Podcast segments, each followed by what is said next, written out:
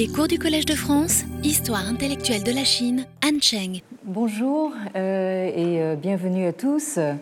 Et euh, c'est vraiment toujours un très grand plaisir pour moi de reprendre le cours de nos travaux ensemble en, cette, en, ce début de, saison hivernale.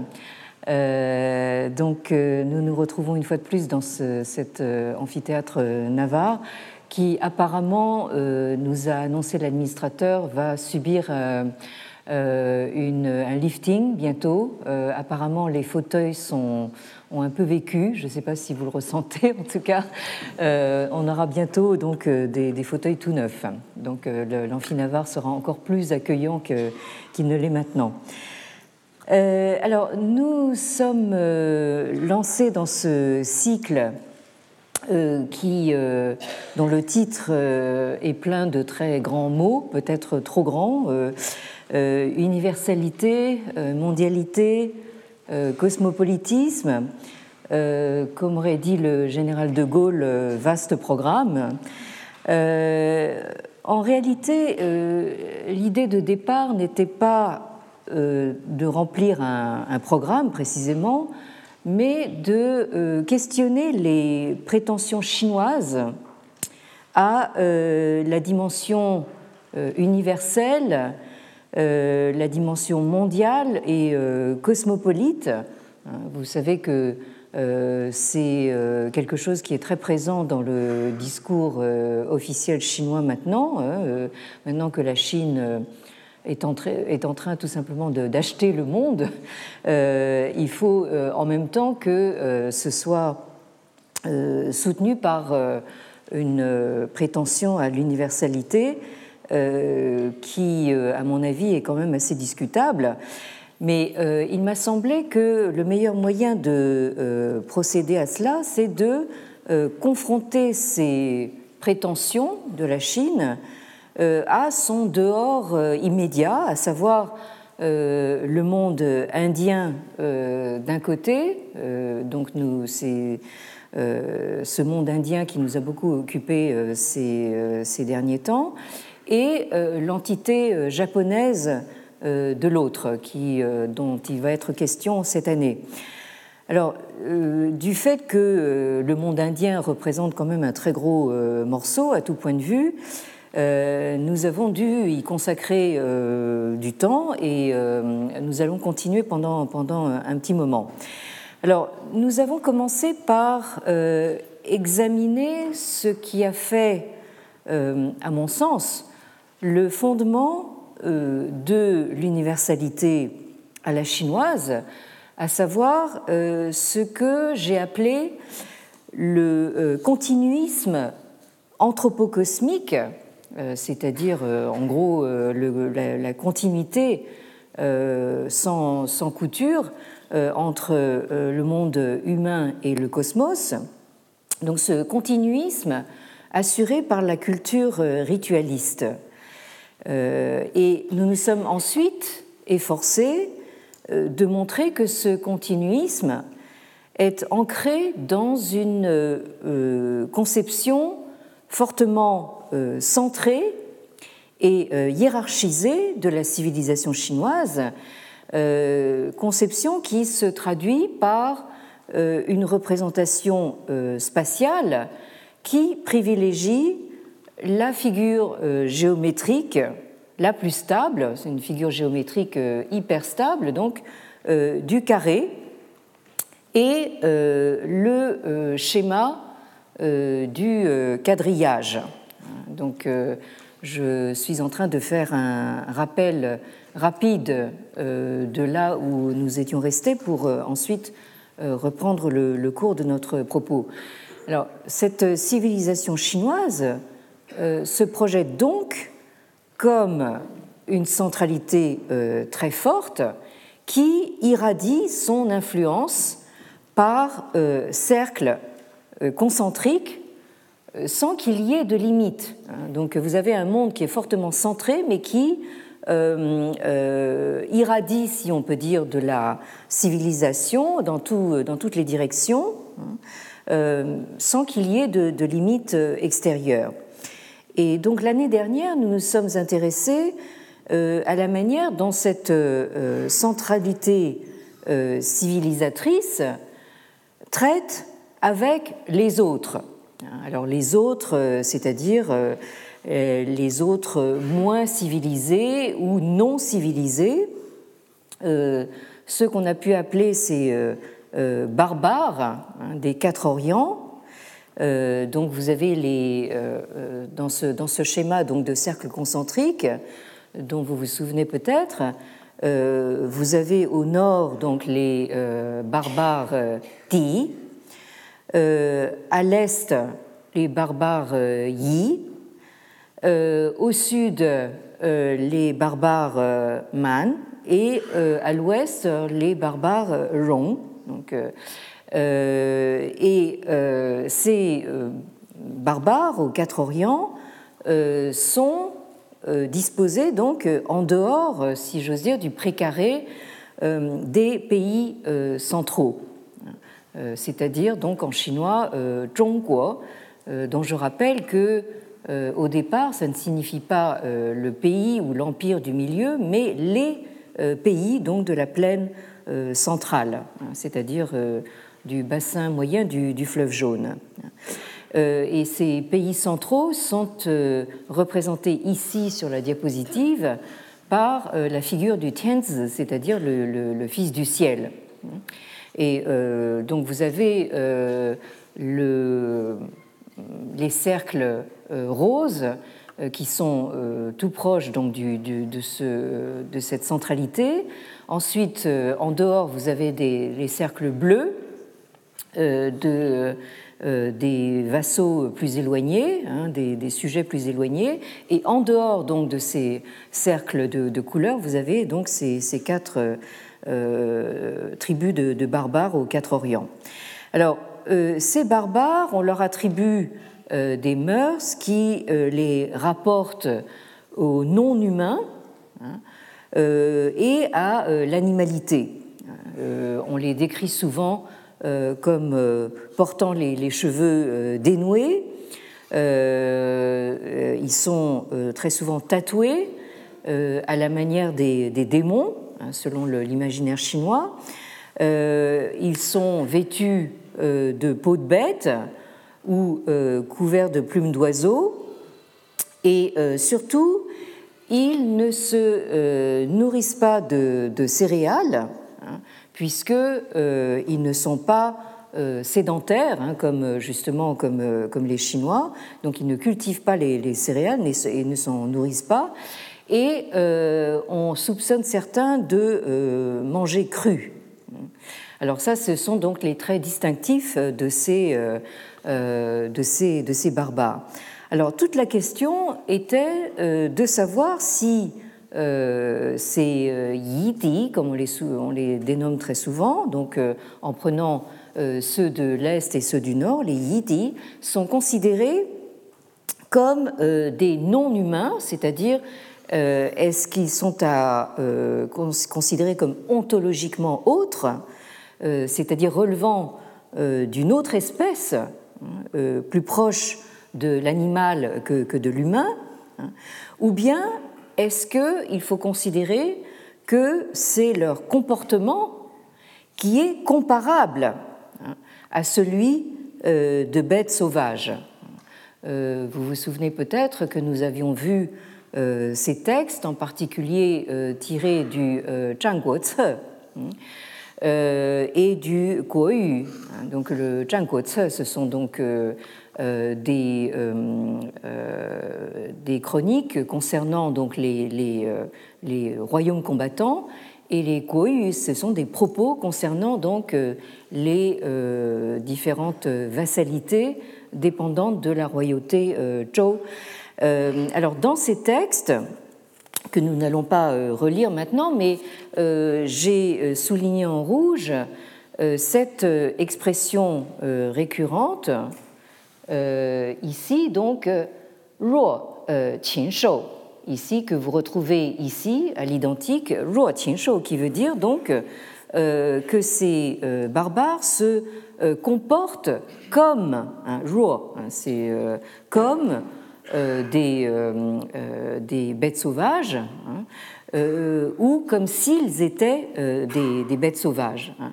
Et ce qui est reproché à ces barbares, au fond, dans cette, ces exemples de rhétorique confucéenne, ben, finalement, ça se borne à ce que ces euh, créatures ne connaissent pas les rites, hein, li.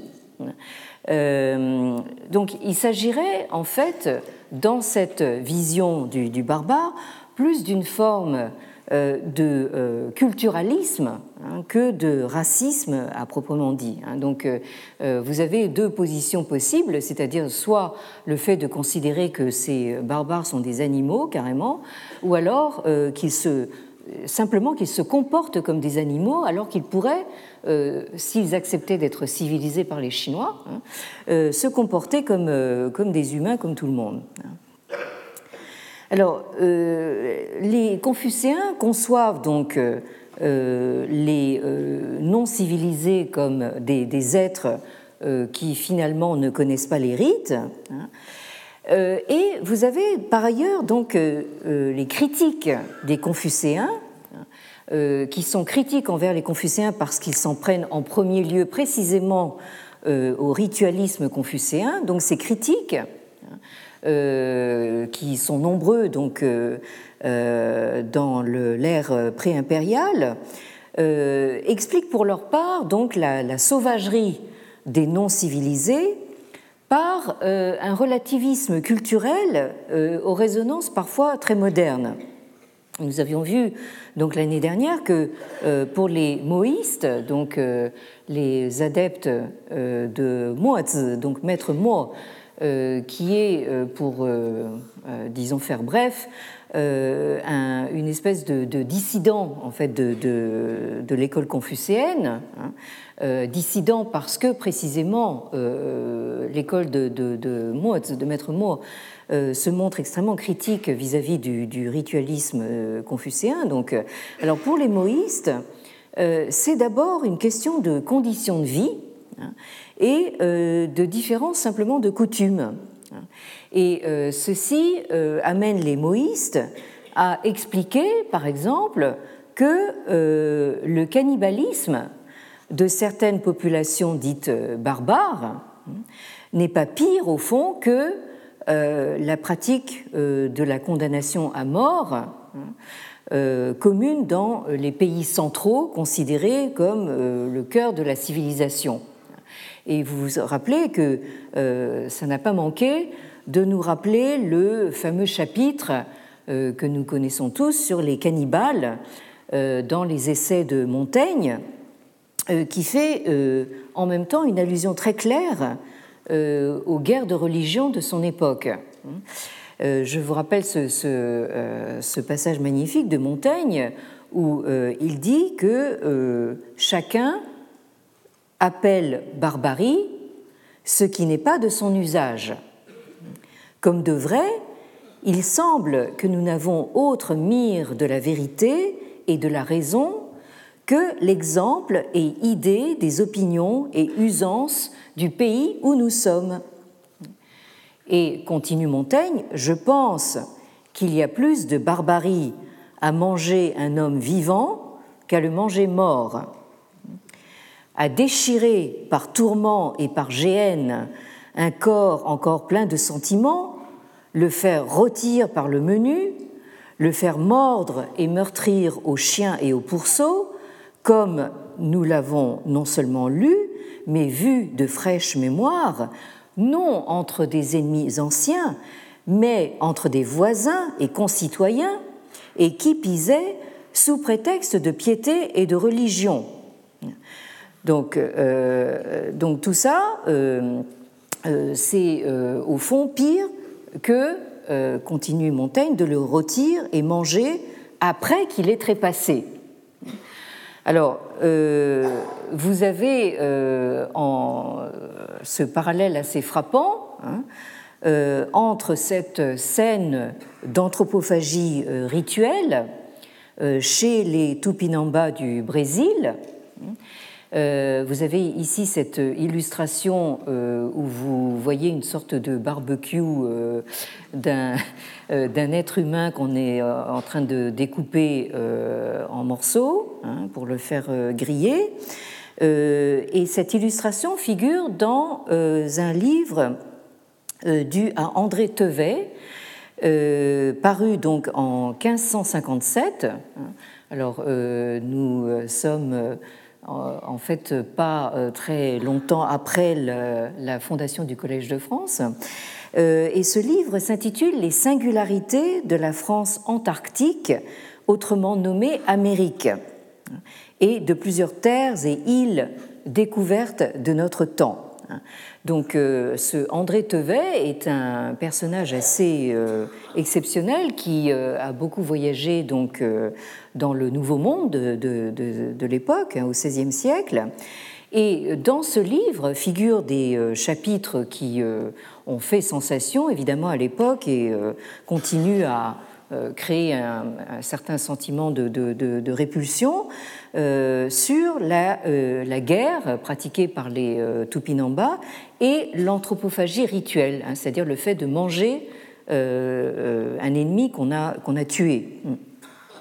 Et André Tevet, à ce commentaire, je cite, La plus grande vengeance dont les sauvages usent et qui leur semble la plus cruelle et indigne est de manger leur ennemi. Et ensuite, euh, Tevet fournit une description euh, complètement neutre et euh, très, en termes très détachés de ce rituel d'anthropophagie, sans aucun jugement moral. Il dit ceci ce corps, ainsi mis en pièces et cuit à leur mode, sera distribué à tous, quelque nombre qu'il y ait, à chacun son morceau. Et donc le, texte est accompagné de, ces, euh, de deux gravures qui euh, montrent d'abord le, massacre euh, du prisonnier et ensuite, une fois qu'il est trépassé, comme dirait Montaigne, l'écarissage de la victime.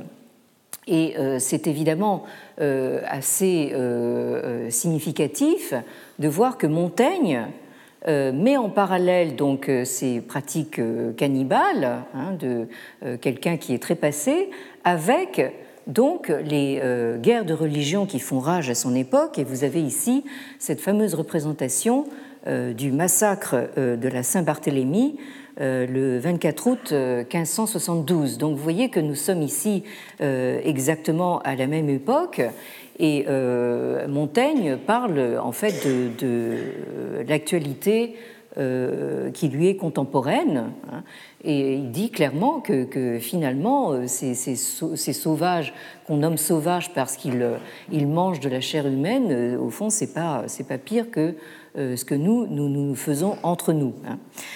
Alors, si nous revenons à nos moutons chinois, si j'ose dire, il est assez intéressant d'observer la manière dont euh, ce qu'on a pu appeler la métaphore de la bête sauvage devient un poncif de la rhétorique euh, guerrière euh, qui justifie la politique de conquête et d'expansion menée par les, empereurs de la dynastie Han, dont je rappelle qu'ils ont duré quatre siècles, hein, entre euh, deux siècles avant euh, le début de la chrétienne et deux siècles après. Euh, ces guerres de conquête et d'expansion, dont se souviennent encore les Coréens au nord et les, Vietnamiens au sud, menées notamment par l'empereur Wu, le bien nommé empereur martial, dont le règne de 141 jusqu'à sa mort en 87 avant euh, Jésus-Christ euh, fut l'un des plus longs et euh, des plus marquants des, Han antérieurs, hein, et pour cause.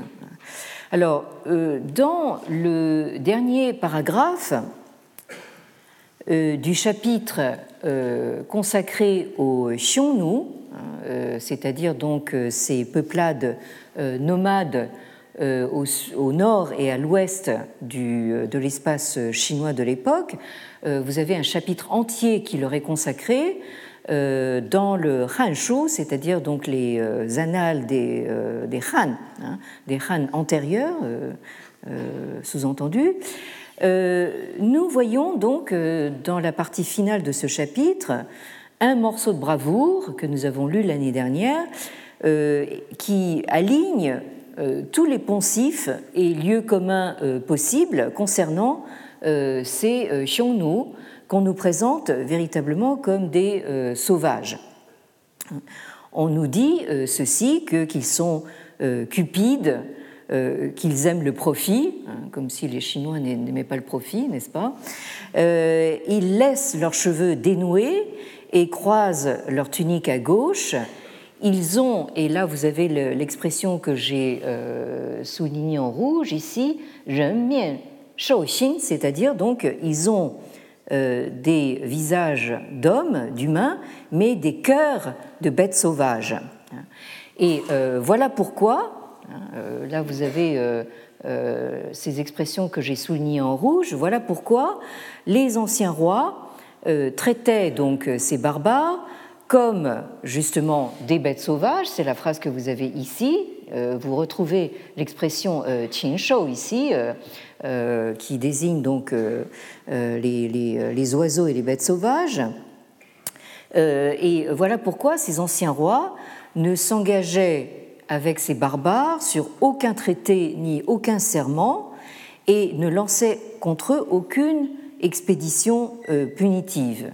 En effet, si vous faites un traité avec eux, ils dilapident vos présents et vous dupent, et si vous les attaquez, ils épuisent vos troupes et appellent au, brigandage. Hein, effectivement, ces, nomades qui euh, euh, se déplacent euh, à cheval sont évidemment beaucoup plus mobiles, beaucoup plus rapides et pratiquent une sorte de, guérilla avant la lettre contre les troupes impériales chinoises. leurs terres, alors là, vous avez quelque chose d'important, leurs terres ne sont pas cultivables pour qu'ils puissent justement se nourrir de leur euh, euh, propre culture, et ces gens ne sont pas traitables euh, comme des sujets. Voilà pourquoi donc on les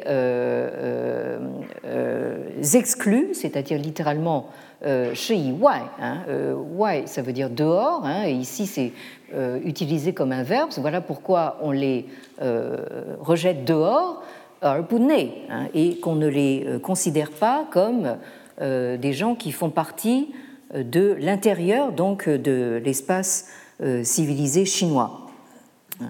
Alors paradoxalement, cette tirade du Han Shu, des annales des, Han, nous fait entrevoir donc une motivation à la fois politique et économique dans l'acharnement à tirer un trait de démarcation entre ce qui est de la centralité, les pays centraux, et euh, de l'autre côté donc les, barbares, hein, donc entre d'un côté les civilisés, de l'autre les sauvages, entre les euh, sédentaires euh, cultivateurs et les nomades cavaliers. Hein.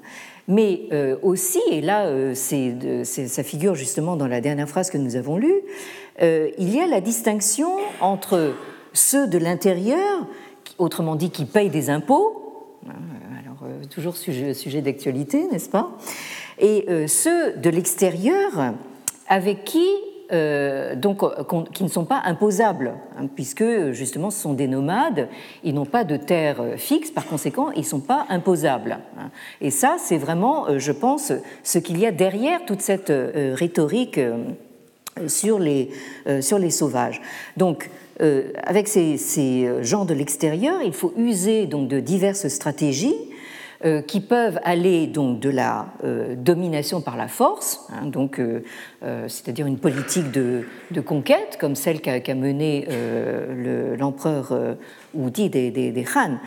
et ça peut aller aussi vers les tentatives d'amadouer ces sauvages, par exemple par une politique d'alliance, hein, c'est-à-dire donc euh, euh, de proposer à ces chefs nomades des alliances avec des, princesses chinoises. Hein.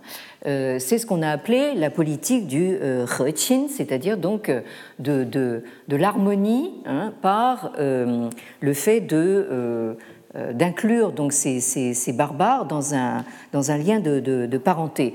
Et vous avez justement cette, cette expression retin ici sur un embout de, tuiles qu'on a retrouvé dans le Grand Ouest chinois qui date de l'époque Han. Et puis, ça peut aussi passer par la fameuse politique du tribut, hein, qui euh, oblige euh, ces, euh, ces, sauvages donc, à reconnaître leur allégeance à la centralité chinoise en venant périodiquement donc, à la cour des Han pour payer le tribut et donc plier le genou devant l'empereur de Chine. Alors, euh, le plus comique dans tout ça, c'est que euh, ce que ce magnifique exercice de rhétorique euh, anti-barbare, anti-sauvage, ce qu'il ne, dit pas, c'est qu'en réalité, les Xiongnu, c'est-à-dire donc ces nomades qui vivent sur la périphérie nord et ouest du, monde chinois, hein, et qu'on a pu plus tard assimiler aux Huns, les Huns euh, qui nous sont arrivés dessus aussi euh, à l'autre bout donc, du continent eurasiatique bien plus tard. Donc, ces euh, nomades étaient d'une puissance telle qu'ils étaient capables d'inquiéter et d'attaquer les Han au point de devenir une menace permanente. Hein. Vous avez ici une carte qui vous donne l'état du, disons, de ce continent eurasiatique. Hein.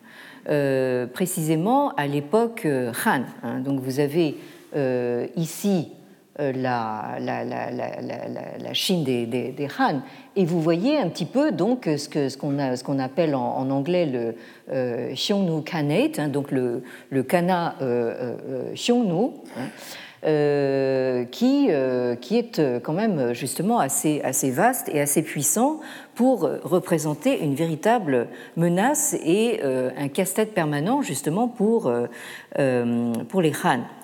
Et en attestent les missions de longue durée du fameux Zhang Qian, donc qui a vécu entre 201 et 113, donc envoyé précisément par euh, l'empereur Wu, toujours le même, vers l'ouest, euh, à deux reprises, euh, et qui, dont la mission était précisément de chercher des alliés contre les Xiongnu.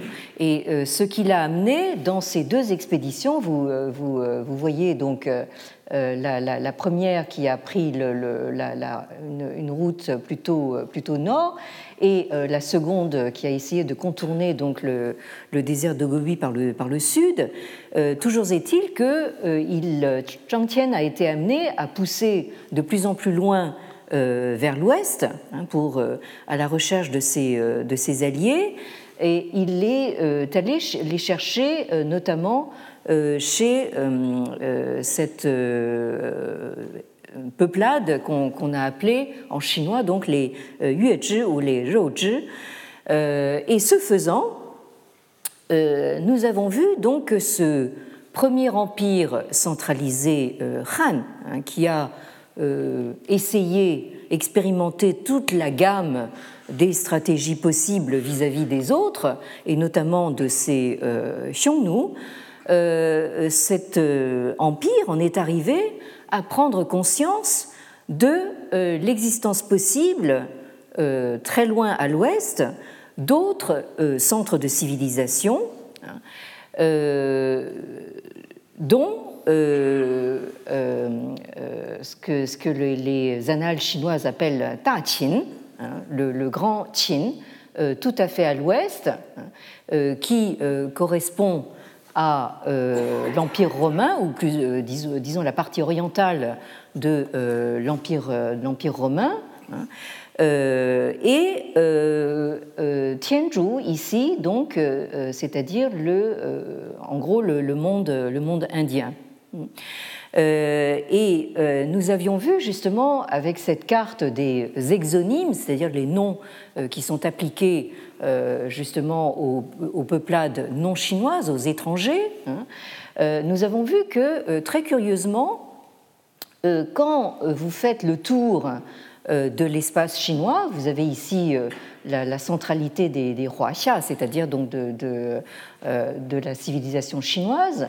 Donc vous retrouvez autour du précaré donc central vos Ti au nord, Yi à l'est, les Man au sud et les Zhong à l'ouest. Et ensuite, euh, vous avez sur la périphérie immédiate justement euh, de l'espace chinois euh, des peuplades qui portent comme par hasard des noms peu flatteurs, hein, avec par exemple, nous avions ce, tableau, donc à gauche, vous avez les, noms de ces peuplades qui portent pour la plupart euh, des euh, radicaux, hein, des clés euh, assez peu, flatteuses, comme par exemple les Di ou les Quanlong qui, qui comportent la clé du chien.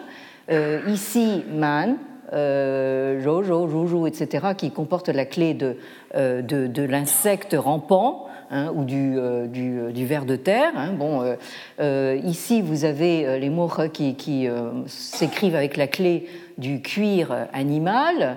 Ici, euh, Tiangjie, tout ça, ce sont des, euh, euh, peuplades qui, à qui on accole le radical du, bouc. Hein, donc tout ça, c'est, vous avez cette politique graphique, si j'ose dire, enfin de, de, l'exonyme peu flatteur que vous trouvez donc sur la périphérie immédiate donc de, l'espace de l'espace chinois. Hein.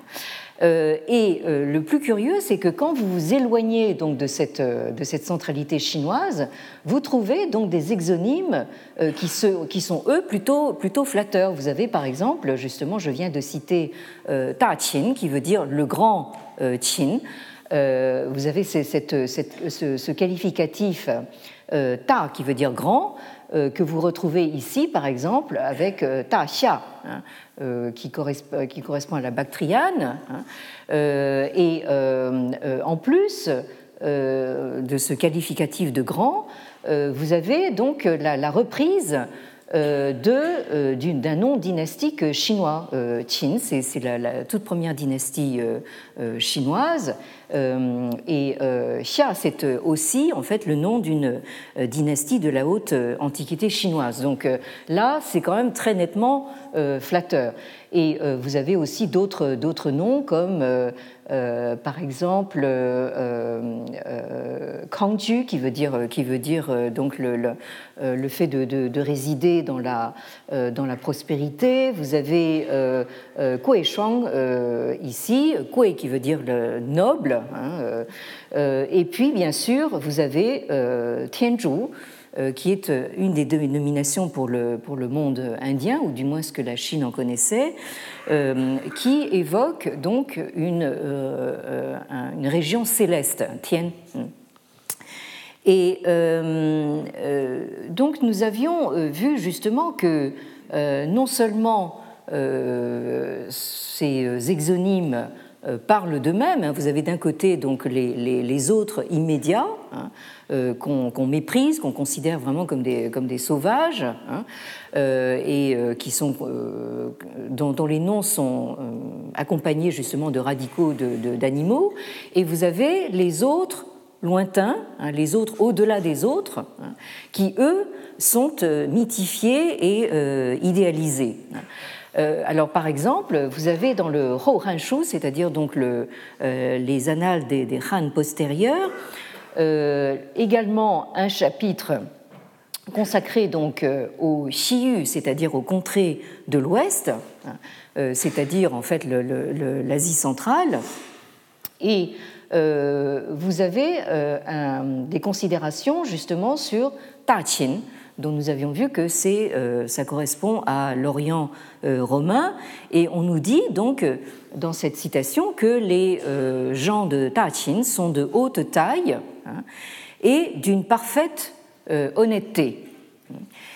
Euh, et euh, la, phrase suivante est très intéressante Yo lei zhongguo, c'est-à-dire il y a là quelque chose de, de la même espèce, hein, de comparable aux pays centraux. Hein, parce qu'ils sont de haute taille et qu'ils sont d'une parfaite honnêteté, ils sont comme nous, euh, chinois. Hein. voilà pourquoi donc ce pays est appelé le Grand Qin. Hein. Pourquoi, au fond, ce sont des, gens comme nous, donc d'une haute civilisation et comparable à, nous. Et de la même façon, à propos de Tianzhu, euh, qui euh, est également nommé euh, Shentu ou Yuantu selon les prononciations. J'ai rappelé entre parenthèses la dénomination actuelle de l'Inde qui est Yingtu. Hein, par référence donc à, l'Indus, hein, donc c'est la, civilisation de l'Indus. Hein. On, vous raconte justement dans ce, dans ce passage que nous avons lu l'année dernière que ce royaume céleste fait l'objet donc de euh, fantasmes absolument euh, fabuleux, hein, euh, dans la mesure où, comme l'Empire romain, hein, s'est présenté comme un autre centre de civilisation qui est décrit comme peuplé de, sédentaires qui cultivent la terre, hein, par opposition donc à ces nomades qui, font, qui sont autour du territoire chinois. ce sont des sédentaires qui disposent donc de euh, euh, riches ressources naturelles, hein, des métaux précieux, des animaux rares, des épices, et qui produisent des objets euh, sophistiqués, hein, c'est-à-dire donc des textiles, des parfums, du sucre, hein, parce qu'il semblerait donc, nous le remarquions l'année dernière, que la technologie de la fabrication du sucre soit arrivée en Chine à partir de l'Inde. Euh, et ça, c'est quelque chose aussi qui a beaucoup frappé euh, l'imaginaire chinois. Euh, ce sont des gens qui montent des éléphants. Donc là, vous allez voir dans l'iconographie chinoise apparaître donc les, éléphants aux côtés de, la, du phénix et de, du dragon chinois. Hein. vous voyez apparaître des éléphants. Euh, et on nous dit aussi que ce sont des gens qui n'aiment pas euh, tuer ni aller à la guerre et qui pratiquent la voie du Bouddha. Hein. Euh, donc, vous avez cette phrase surlignée en rouge, hein, Xiu Fu Tao, hein, donc, qui pratique le, Tao du Fu c'est-à-dire du, du, Bouddha. Alors, est-ce que c'est pour ça qu'ils n'aiment pas tuer ni aller à la guerre? En tout cas, c'est euh, euh, mis dans la même phrase. Hein. Et euh, dans l'épilogue de ce chapitre sur les contrées occidentales, hein, on nous dit que, que ce pays de, de Tianzhu, hein, Qiguo, Zhongtu, c'est-à-dire donc ce pays est plus florissant que euh, Zhongtu, c'est-à-dire la, terre du milieu, c'est-à-dire la Chine. Euh, donc euh, là, vous avez de manière tout à fait explicite la reconnaissance justement que quand vous parlez de Taqin, l'Orient romain, ou quand vous parlez de Tianzhu, de, la région céleste du, monde indien, là, il y a la reconnaissance tout à fait explicité de, d'autres centres possibles de euh, civilisation. Mais, il y a tout de suite un mais, hein. euh, et ça, c'est, vous avez un réflexe chinois tout à fait, tout à fait caractéristique. Euh, à peine a-t-on reconnu l'existence d'autres sources possibles de civilisation et, de, sagesse civilisatrice, euh, en l'occurrence euh, ici le, Bouddha, hein, euh, à peine a-t-on fait ça que l'on s'empresse de d'essayer de lui trouver des origines chinoises. Alors, nous avions lu l'année dernière donc ce, texte qui est dû à Yu Huan, euh, intitulé donc le euh, Wei Lue, hein, c'est-à-dire donc euh, une sorte de présentation abrégée donc du, de, la dynastie Wei, composée donc entre 239 et 265. Hein. donc nous sommes au, au IIIe siècle de l'ère chrétienne et ce livre comporte également un chapitre sur les Xiyu, c'est-à-dire donc les contrées de l'Ouest. Hein. Donc à partir des premiers siècles de l'ère chrétienne, dans toutes les formes euh, d'annales historiques chinoises, vous avez euh, systématiquement donc un chapitre consacré à ces contrées euh, occidentales. Alors, dans ce, dans ce chapitre, je vous rappelle rapidement, donc, euh, on nous dit, on nous parle d'un pays, donc euh, le, pays euh, du, Bouddha, enfin en tout cas où le, les livres canoniques bouddhiques de, de Futu, toujours Bouddha, disent que le roi a engendré Futu, c'est-à-dire le, Bouddha. On nous dit que le Bouddha était un prince héritier, on nous donne le nom de son père, euh, euh donc, euh, euh, qui est probablement la transcription chinoise de Sudodana, donc le nom du, père du Bouddha historique, et sa mère était appelée Moye, c'est-à-dire Maya en, en, sanskrit. Alors, et là, on a donc la, vision caractéristique du, Bouddha. Le Bouddha avait le corps recouvert d'une couleur dorée. Hein, ça, c'est quelque chose qui revient justement dans les euh, récits mythiques concernant le, Bouddha. Hein, euh, euh, on, le voit en songe, on voit un être doré. ses cheveux sont bleu-noir comme des fils de soie. Sa poitrine, alors là, ça commence à devenir un peu, un peu problématique. Sa poitrine est couverte de poils bleu-noir et euh, il a un organe, alors on ne sait pas si c'est de sa langue qui est rouge comme du, cuivre, alors là c'est une vague allusion, je pense, euh, aux 32 lakshana, donc les signes physiques distinctifs du, Bouddha. Et euh, on nous dit également qu'à l'origine, Maya, donc la, mère du Bouddha, après avoir rêvé d'un éléphant blanc, hein, s'est retrouvée enceinte. Et à sa naissance, le Bouddha sort du flanc gauche de sa mère, et dès sa naissance, il a les cheveux, d'abord il a beaucoup de cheveux, et qui sont noués en chignon. Hein. et là, c'est le, le donc, que vous trouvez dans la représentation de, euh, du, Bouddha classique. Et on nous dit qu'à peine eut-il touché terre, euh, qu'il fut capable de marcher sept pas. Hein, donc euh, là, vous avez le récit d'une naissance extraordinaire. Euh, et ce pays, on nous dit, se trouve au milieu des villes du Tianzhu. et ensuite, bon, alors là, je, vous passe un petit peu les, détails. On, vous parle donc de, quelqu'un au Tianzhu qui aurait donc enseigné la doctrine du Bouddha, et c'est ainsi que euh, euh, le, comment dire, la, euh, la Chine aurait entendu parler justement de ce personnage du, du Bouddha. Alors, ce qui m'intéresse surtout dans ce, dans ce passage que je, je, ne vais pas rappeler dans le détail, c'est cette phrase donc, que j'ai surlignée en rouge ici, hein, où on nous dit que ce qui est rapporté par les sources bouddhiques, c'est-à-dire donc les, ce qu'on appelle ici euh, les euh, euh, hein, présente des analogies et des différences avec le livre canonique de Lao Tzu, hein, Lao Jing.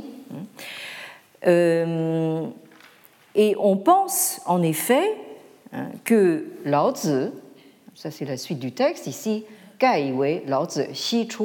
C'est-à-dire donc, euh, euh, on pense en effet que Lao Tzu serait parti vers l'ouest en sortant des passes, qu'il aurait euh, traversé les contrées de l'ouest jusqu'au Tianzhu, c'est-à-dire jusqu'en Inde, et qu'il aurait c'est-à-dire qu'il aurait enseigné les roues, euh, étant une désignation générique pour euh, les peuples considérés comme euh, moins civilisés du Grand Ouest.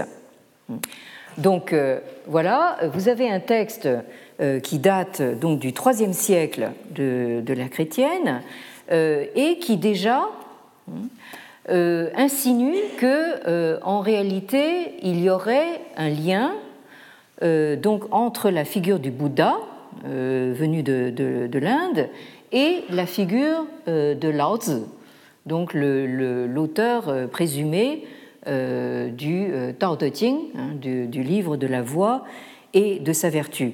Vous avez ici le rappel d'une légende qui brode et qui extrapole sur la euh, biographie euh, non moins légendaire dans le, de, Lao Tzu que vous trouvez dans le euh, Shiji, c'est-à-dire les mémoires historiques de, de Sima hein, qui datent donc du 1er siècle avant l'ère chrétienne. Hein. et vous avez dans le Shiji un chapitre qui constitue la biographie de Lao Tzu et euh, Han Fei, hein, c'est-à-dire donc le Lao Tzu Han Fei Liezhuan. Euh, alors je rappelle toujours euh, ce fait tout à fait intéressant que Lao Tzu, avant les Han et au début des Han, était intimement associé à Han Feizi, Han Feizi qui était donc le principal théoricien euh, du légisme, hein, c'est-à-dire de cette euh, ligne dure de la théorie politique, hein, de ce totalitarisme ancien, antique, euh, puisque Han a été le tout premier commentateur du Lao Tzu. Hein. Actuellement, le Lao nous apparaît comme un texte au fond assez, comment dire, planant, mystique, qui a été largement euh, mise en valeur par euh, notre génération de Babacool, hein, mais euh, en réalité, le Lao au, début des, des Han, apparaît encore comme une sorte de, manuel de théorie politique totalitariste. Hein. Bon, à tel point que vous avez ce regroupement de Lao et de Han Fei dans le même chapitre du Shedi. Et là, euh, vous avez euh, cette euh, légende selon laquelle Tzu serait parti vers l'ouest. Hein, et au moment justement de partir vers, vers l'ouest, au moment où il, il traversait la, dernière passe vers l'ouest, il aurait laissé donc au gardien de la passe un écrit de 5000 mots hein, euh, sur le Tao, la voix, et le Te, sa, vertu ou sa puissance, et on nous dit qu'ensuite il aurait disparu, hein, euh, Mouj euh, Qi c'est-à-dire sans que nul ne sache ce qu'il est devenu. alors, ce qui évidemment laisse toute latitude pour imaginer que soit Lao Tzu est en réalité parti vers l'ouest pour s'initier à l'enseignement du Bouddha, hein, euh, enseignement qu'il aurait ensuite rapporté en Chine. Alors ça, c'est la version des, euh, bouddhistes. Hein.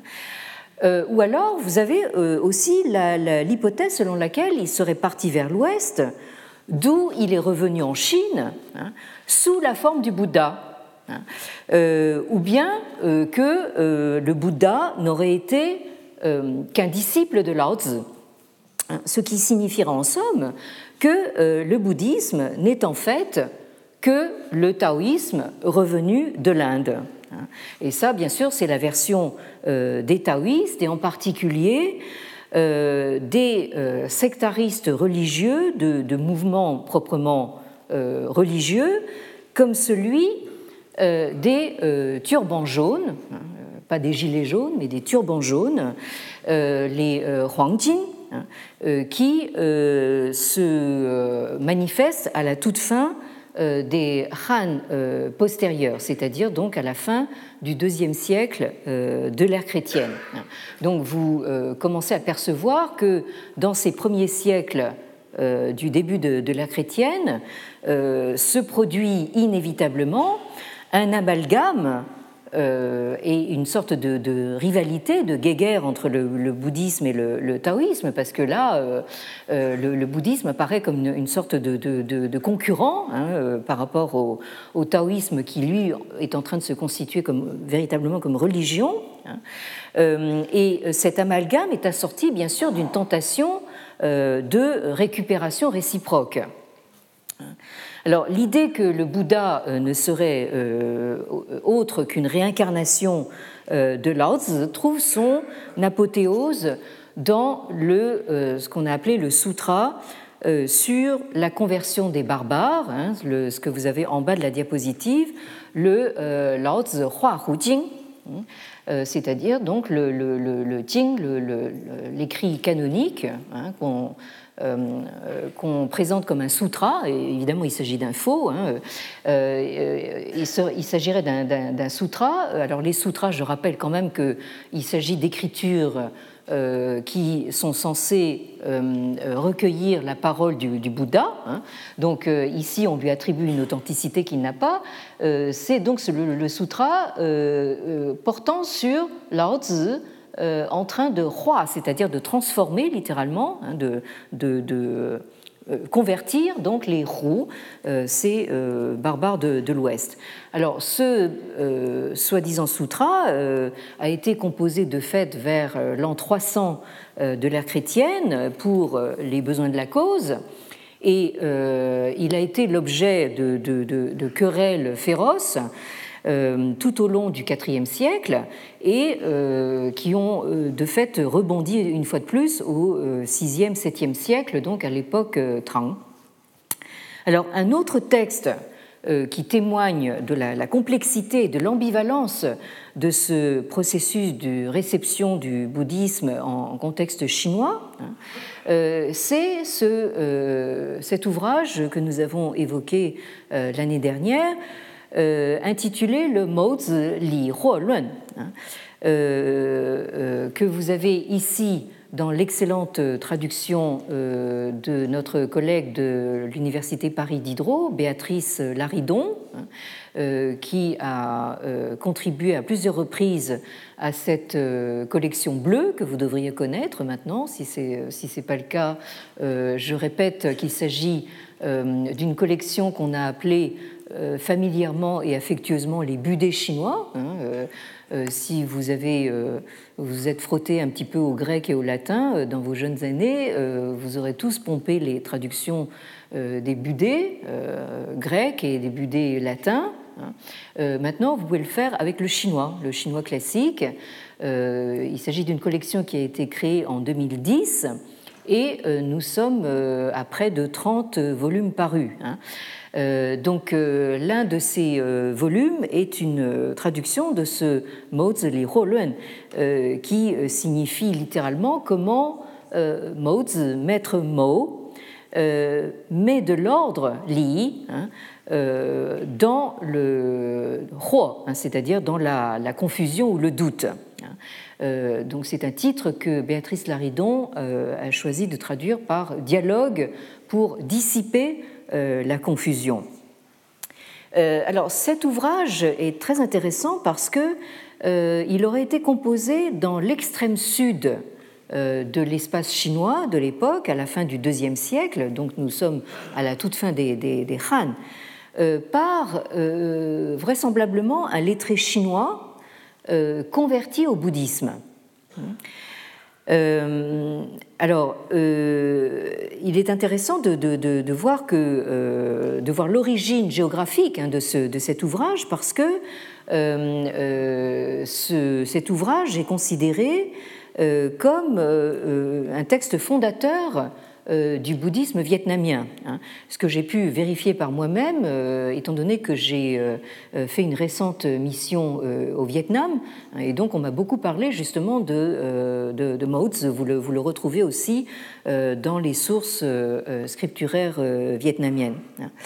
Alors, dans, ce, dans cet ouvrage, vous avez ce, le, ce, passage euh, qui correspond donc. Alors c'est un ouvrage qui est euh, organisé en arguments, hein, donc euh, que Béatrice Laridon a numéroté. Donc vous avez ici l'argument 14, hein, puisqu'il s'agit d'un ouvrage qui essaye justement d'argumenter en faveur du, du, bouddhisme. Alors ce passage nous, nous dit ceci, comme le dit le commentaire, l'étoile polaire, Peichan, est euh, euh, est au centre du ciel, et au nord du monde humain.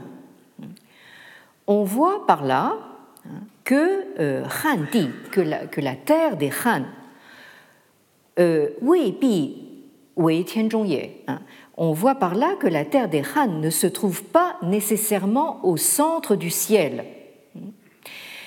Il est dit dans les euh, sutras du Bouddha, hein, Fuojing, hein, que de haut en bas et jusqu'aux confins du monde, tout être vivant tient du Bouddha.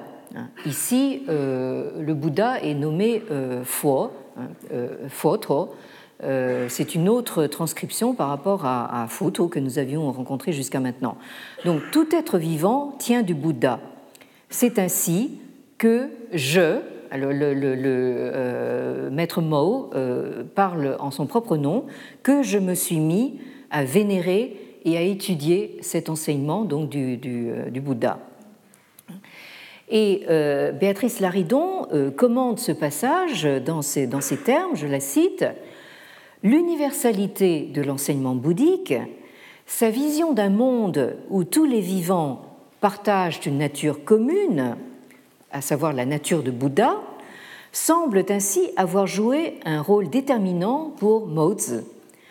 De manière significative, cette idée est amenée par une nouvelle vision du cosmos illustré dans une sentence apparemment extraite d'un commentaire au classique, c'est donc cette phrase que nous venons de lire, suggérant que le centre du ciel n'est pas le même que celui du monde des hommes, du moins celui qui est connu et reconnu dans le monde des Han. Et là, Béatrice Laridon a cette phrase importante, le centre est déplacé et n'apparaît plus comme évident. L'enseignement bouddhique vient ajouter à ce décentrement un étirement du monde moral en l'étendant à tous les êtres vivants. Donc ici, vous avez euh, l'expression tout à fait euh, claire euh, d'une universalité autre que celle à laquelle prétendait donc la centralité chinoise jusqu'à maintenant. Et Béatrice Laridon souligne justement que cet ouvrage, Moz, reflète le point de vue très excentré donc, de ce lettré qui vit euh, à l'extrême sud de, la Chine, qui correspond à ce que les colonisateurs français appelaient le Tonkin, hein, c'est-à-dire donc le nord du Vietnam. Alors, je m'arrête là euh, aujourd'hui. Euh, nous avons fait ce, rappel euh, de ce que nous avions lu l'année dernière. Et nous allons repartir de là donc la, semaine prochaine hein, en parlant d'une situation tout à fait différente donc au nord de la Chine des 3e, 4e siècles de la chrétienne.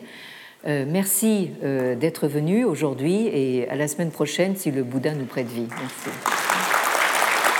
Retrouvez tous les contenus du Collège de France sur www.colège-2-france.fr.